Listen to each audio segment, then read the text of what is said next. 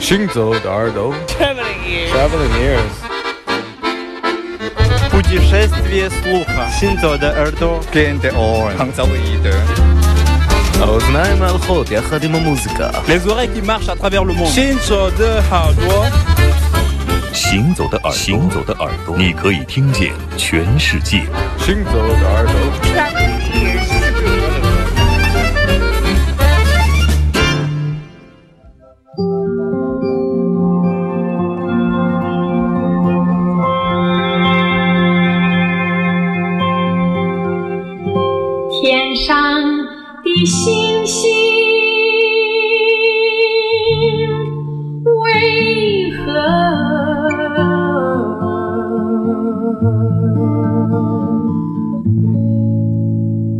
像人群一般的拥挤呢？地上的人们为何又像星星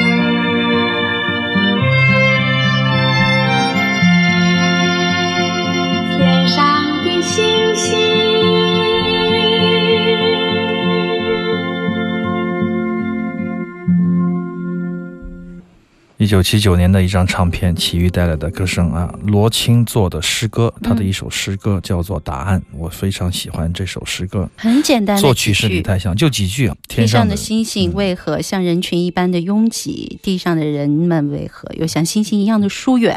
对，就有点这个早期朦胧诗时代的那种感觉。但是这首诗写的非常好，而李泰祥的谱曲也非常的精彩。总的来说，这个是非常完美的一张唱片。这唱片应该是祝福。祝福祝那张福里面的唱片，嗯，因为祝福很多年以后复刻为 CD 以后就不叫祝福了，因为这个名字很多嘛。刚才这个有听众李璐和宝宝他们在开车的时候说，飞哥和刘倩有魔性般的笑声，其实是有时候对我来说是尴尬的笑声嘛，就是记不住名字的时候叫做春天的浮雕。我每次都是崇拜的笑声 春天。的浮雕，呃，CD 化以后叫春天的浮，就是他写诗，有几首非常非常棒的诗作曲的歌，包括叶倩文唱过早期李泰祥的很多作品，但叶倩文因为中文不好。他唱的老是有点咬词嚼字，你又感觉到他不太懂这个歌词，你知道吗？，对，他是从国外回来嘛，他那个十九岁就出了那个春天的浮雕，他声音声线还是挺好的，但是他就是中文太差了，对对他都要用拼音把它写出来，好像是。对，现在我们转了一圈，我还是没想起那个 CD 花的那个奇遇的那个名字，待会儿再说吧啊。总的来说，我觉得这个时候的奇遇已经逐渐的显山露水，包括他七八年的时候第一次参加金韵奖民歌奖的时候唱的那个张掰呀。张掰呀对 Diamond and Dust，、嗯对对对对，得了第一名嘛。然后很多人就作曲家们就和诗人们就在旁边看，选好的苗子来唱歌。我觉得嗯齐豫、李泰祥很幸运的，他们相互碰到了，有了真正的好的声音和好的作曲的结合。嗯而且李泰祥他是阿美族嘛，而且他对弦乐的运用，他小时候拉小提琴的、啊，古典乐他对古典乐的应用，对一些现代作曲方法的那种掌握是非常新的啊。我觉嗯得现在听来依然是非常非常的感动。其实齐豫的这种唱法？完全是要来吧？对啊对啊，嗯他很学院派的这种唱法，他是有科学的发声方法。声音好，但是他演绎这些歌曲又不会让你觉得有那么的距离感啊，天使与诗哦。那个 CD 的名字叫《天使与诗》，啊就不叫祝福了，就是后面我们听到的其实它的路。线完全已经就刻画出来了。对对对，它什么时候形成了它什么时候会九月三十号九月三十号，这个台湾民歌四十演唱会前期有一系列的这样的预热的活动，嗯像这个星期天就明天明天，天晚上旧天堂书店是苏来，哎，我昨天那没找到，找了半天就是没找到王海林的唱片，王海 就是我玲没找到那张黑那个胶记，然后那张黑胶没找到嘛。问那个谁 夏凌空，夏凌空肯定有。那么明天也有苏来的讲座啊。那年我把青春唱成对歌，非常好的名字，嗯而且他也很健谈哦，他可以说是一个老八卦王，哎，不能这样说吧，就怎么说，台湾流行音乐的一个活字典啊，活化石啊，什么都知道啊，嗯因为他干过太多的工种了。齐豫也会来啊，对，奇遇是九月三十号，然后胡德夫是九月十九号，也在旧天堂书店。好吧，好吧让我们怀旧吧，让我们一起集体怀旧一下，偶尔怀旧一下也挺好的。很难得，真的，我觉得这个民歌四十就像一个老友聚会。然后你看南来北往的这些人，为了这么一场演唱会，大家又聚到一块儿了。本来是在台湾，现在又转战深圳，我就觉得特别好。未来可能有更多的其他的发展，你们会不会做快闪？我希望能做一场，但是我就觉得成本有点高，哦，对对，他那个制作呀，前期要。训练，觉得人手不够。哦，那些人都得过来，还对啊，对啊，可能比较麻烦。李健富啊，快闪之父，快闪之父，他的班底如果过来的话，就前期排练啊，然后要找场地啊什么的，我觉得这些协调的事情，我就一想起来头都大了，但值得做啊。行，让我们一起期待民歌四十落地深圳。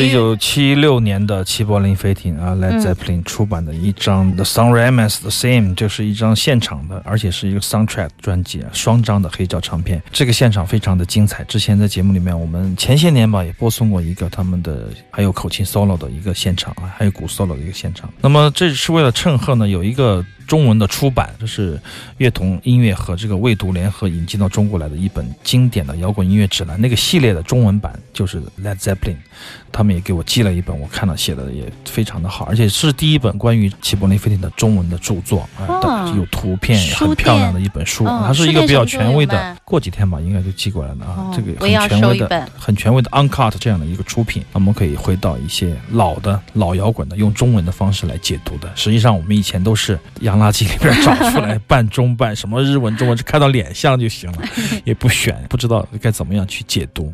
那个时候，我觉得是传统媒体的黄金时代。我会为了每个月等一本《音像世界》，会等很久，就是把前一本都翻烂了。包括摇滚乐对谈呐、之前的有一些西方摇滚乐的片段，天天都看看烂了。那就是获取特别的对。外界这些关于音乐的这些乐队的一个小窗户，对，一个一个一个很小很小的一个窗口，但是集聚了太多人的那种艳羡的眼光，就期待的、饥饿的眼神，很多 嗷嗷待哺的胃。当时这个感觉特别好，所以说我看到这些新的杂志和书本出来讲这些经典的摇滚乐，我会觉得有一些唏嘘啊。就是说，已经有多少人就是已经跟这段历史就已经完全告白了，完全割裂了啊，没有人知道这么一回事儿了。然后嗯，但是我们也不得不承认，新的方法、新的方式、新的科技和新的人类，他们仍然在一直向前走，用新的方式啊。所以说，我们不能说，哎呀，现在的人怎么怎么了？我觉得那有点搞笑。我觉得，甚至说，有的人说，哎，现在微信占用了我们太多时间，你别用啊。很简单的道理啊。实际上，我们就是一种选择，选择的东西多了，可能你被填满的这种机会就很少，你会有选择的障碍。但是如果你足够。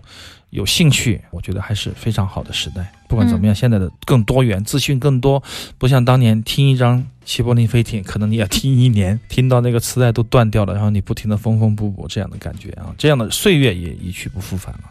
但是其实资讯多了，我觉得 DJ 啊是尤为重要了，因为大家平台大了，嗯想选择的音乐也特别多。多好啊但是听众不知道从何入手，如果找到一个臭味相投，对啊，他可以听我们的节目嘛对？啊，对啊，他就可以获取到更多的一些，而且非常便捷的一种方式。对，如果你不知道面对这个网上书店的书怎么选，那么你就嗯去一个实体书店。嗯喝一杯咖啡。我觉得就是不要用一种去施舍的心态，或者说是去帮衬的心态，就是说你去体验就好了，嗯想买想不买都无所谓，但是一定要自然，总有人会选择它的。所以说这一点，我觉得倒是不用强求我们的客户的需要怎么样去反思。我觉得整个的每一个环节的人应该去想一些自己能做的事情啊，这个我觉得特别重要。好的，行走的耳朵继续直播当中。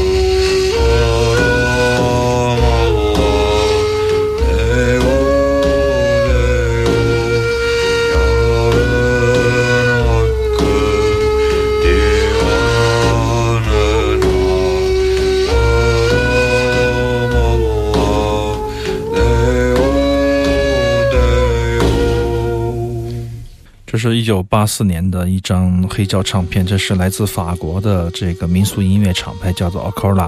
他当年应该出版了大概一两百张这样的世界音乐的唱片啊。他没有针对性的用艺术家的名字来作为这个专辑的名字啊，而是土耳其的苏菲音乐。那么实际上非常重要的是这个内，我们听到这个吹管这个啊，这是中东地区的一种芦苇的做的笛子啊，叫内 N E Y，它的声音非常的呜咽，对呜咽苍凉。那么这一位内的演奏家实际上是我们耳朵的老朋友，我们从第一期节目开始就有。应该是，反正前三期就应该播过他啊。嗯 k u z i Ergner，他是有非常重要的一张唱片，叫做《Islam Blues》啊，十几年前的唱片嘛。记得我们在节目里经常播他的曲子啊，还有他的一些专辑。这是他在三十来岁的时候的精华时期的一个非常传统的苏菲音乐的一个演奏的专辑。嗯、那么当时还有 Lezio Ozil，他是一个框架鼓的和唱人声的一个搭档，在后面两个人带来的即兴曲，在一九八四年 o c o r a 唱片。我觉得虽然说有一点西方的民族主义的那种特色，就是大部分人都会说哦，你们把我们的殖民地的音乐都录成民俗音乐，是为了更加的了解我们，了解我们的文化，然后再奴役我们或者怎么样。但实际上很多年以后看来啊，实际上他们并不是纯粹的处于这种政治的需求，而是真的是在法国有很多这样的学科，学民俗音乐啊。包括音乐人类学啊，他们会去到这些地方去做研究，而且很多时候都不是政府委派的。虽然说这个 Acola 是属于这个法国的国家广播电台的，但实际上仍然他也会从各地选择他们要留下来的这些录音。包括 Lusrat Fatih Ali Han 就有三到五张的黑胶唱片，而且我觉得是非常珍贵的。当时的在法国请去法国巴黎去做演出的现场，包括蔡小月啊，包括男音，是吧？